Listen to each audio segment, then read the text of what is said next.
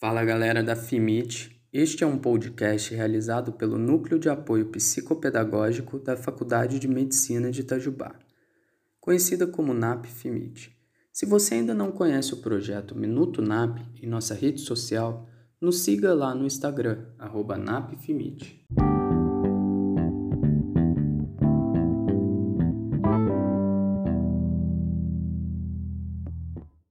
Meu nome é Rafael Grossi acadêmico do quinto ano, e neste podcast vou falar um pouco a respeito de ter consciência de nossas emoções, uma vez que estamos sendo bombardeados por informações todos os dias.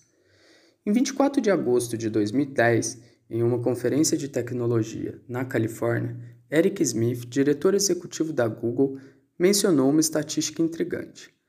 A cada dois dias, criamos a mesma quantidade de informação que foi criada do início da civilização até o ano de 2003. Isso significa 5 exabytes de dados. 5 vezes 10 é 18 bytes. Isso há 10 anos atrás. Imaginem agora. Nunca antes na história nossa mente foi tão utilizada. E apesar de todo esse pensar, não se teve de fato uma melhora no âmbito da felicidade.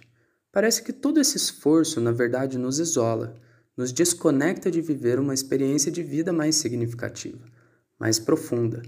Estamos todos os dias pensando, agindo, fazendo, e em consonância a isso não podemos nos esquecer de sermos alguém. Ocupamos nossas mentes preenchendo-as com informações triviais diariamente. Qualquer aparelho que conecte à internet pode ter acesso a TV, jogos, mensagens, posts, fake news e também acesso a informações de qualidade. A pergunta é: quanto tempo ficamos presos a esses lixos eletrônicos atuando em nossas mentes? Com os grandes avanços na área da pesquisa do cérebro, cientistas descobriram a neuroplasticidade, ao qual tem como significado que todo o processo físico do cérebro muda de acordo com os pensamentos que passam por ele. Como Donald Hebb, psicólogo canadense, menciona, neurônios que acendem juntos se conectam entre si, ou seja, ele se adapta a mudanças. É possível, então, direcionar a própria experiência da realidade. Quanto mais pensamentos de medo, ansiedade, negatividade e preocupação estiverem presentes, mais conexões desse tipo florescem. Por outro lado, se direcionar seus pensamentos para aqueles de amor, alegria, gratidão e compaixão, mais conexões estarão se acendendo para essas experiências. Mas como podemos nos ligar a isso se a sociedade está repleta de informações preocupantes, tristes e que às vezes até nos fazem duvidar se somos de fato desse planeta? Para conseguirmos lidar com nossas emoções de forma inteligente, precisamos primeiro entendermos como elas agem em nossos corpos. A emoção não é apenas o que sentimos, como quando estamos em um ambulatório sem ventilação com o jaleco quente. A emoção é mais que sentir. Ela causa modificações em todo o corpo, como o medo, que registrado em nosso cérebro causa uma série de mudanças em questão de meio segundo, variando a pupila, a boca, o estômago, o intestino, a bexiga, coordena o envio de sangue para determinadas áreas, há uma secreção de hormônios e muitas outras mudanças que fazem com que você fique focado no problema em questão, de maneira automática, somos guiados por algo que é natural.